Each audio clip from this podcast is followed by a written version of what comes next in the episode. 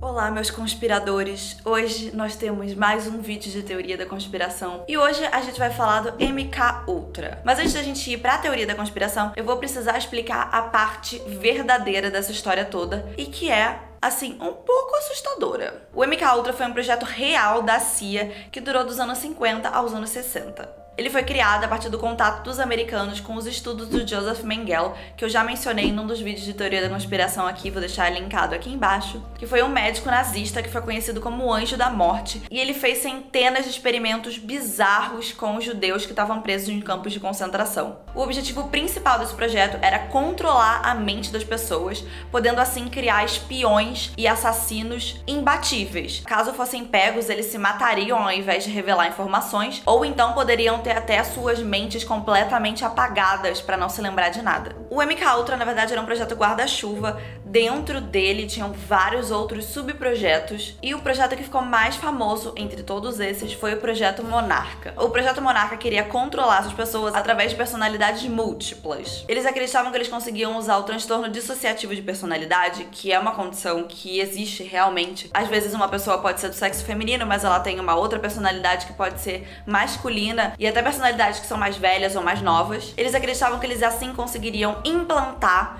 uma personalidade programada nessa pessoa que eles conseguiriam controlar. O nome programação monarca veio da borboleta monarca, que primeiro é uma lagarta, que seria a pessoa como ela é, em seguida ela entra no casulo, que seria a programação, e depois ela nasce uma linda borboleta, que é o escravo do controle mental. Para criar uma dissociação, é comum que as pessoas passem por um grande trauma e assim elas criem esse outro alter ego. E para isso, eles torturavam pessoas na esperança de conseguir essa dissociação. Alguns dos tipos de tortura eram privação do sono, eletrochoque, abuso sexual, experiências de quase morte. Enfim, né? Para torturar pessoas, a gente só precisa de criatividade. O que se acredita hoje é que pelo menos 80 instituições forneceram cobaias para o projeto secreto MK Ultra. Entre elas hospitais, presídios, orfanatos, nem mesmo os próprios militares estavam livres disso. Mas isso também não impediu que eles usassem pessoas civis comuns com famílias que participavam do projeto sem saber que elas estavam sendo cobaias de um experimento. O Richard Helms que foi o criador desse projeto, quando saiu do seu cargo de diretor da CIA, ele deu a ordem de destruir todos os documentos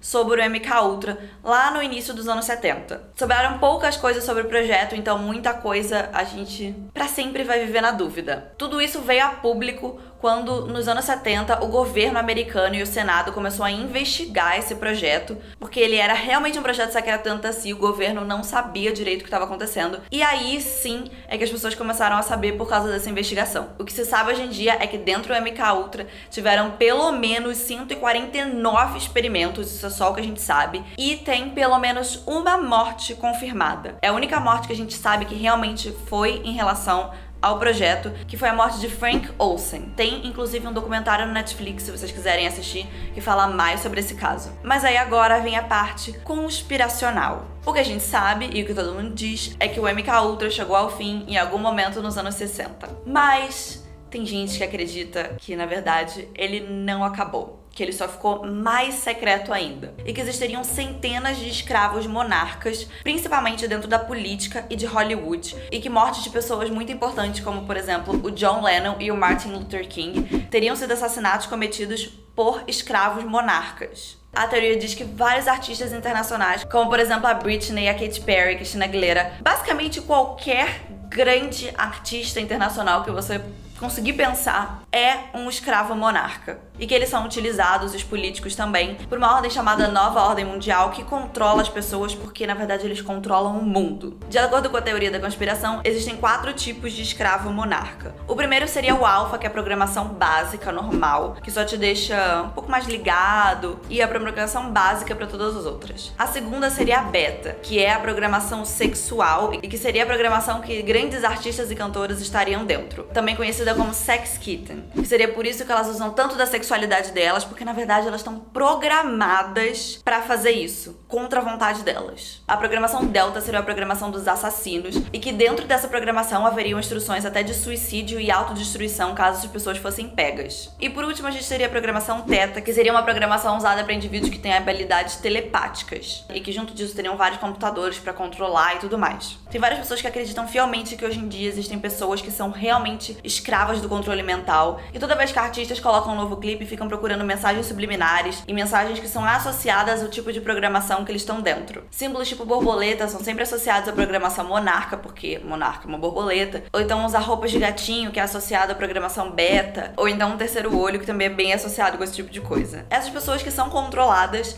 elas têm todas um programador. E essa teoria diz que pessoas bem famosas, como por exemplo a Beyoncé, o Jay-Z, o pai do Michael Jackson, seriam programadores que programariam outras pessoas para o sucesso. Se você fosse uma pessoa poderosa o suficiente, você deixaria de ser um escravo e viraria um programador. O que, que é que você acha? Você acha que pessoas realmente poderiam ser controladas mentalmente dessa forma? Ou você acha que é um pouco exagerado tudo isso? E que mesmo que você conseguisse realmente dissociar a personalidade de uma pessoa, talvez não fosse tão fácil assim programar ela do jeito que você quer. Particularmente, eu acho que se fosse realmente possível programar pessoas dessa forma, a gente já estaria programado há muito tempo para muita coisa. Eu acredito que a gente sabe muito pouco sobre o nosso cérebro e como ele funciona, porque é uma máquina realmente muito complexa e que seria muito difícil programar e controlar uma pessoa com esse grau de precisão. E que provavelmente é por isso que o programa foi abandonado. Mas eu quero saber de você, não se esquece de deixar aqui nos comentários a sua opinião. Não se esquece também de curtir esse vídeo se você gostou, se inscreve no canal caso você não seja inscrito ainda. E eu vejo vocês no próximo vídeo. Tchau!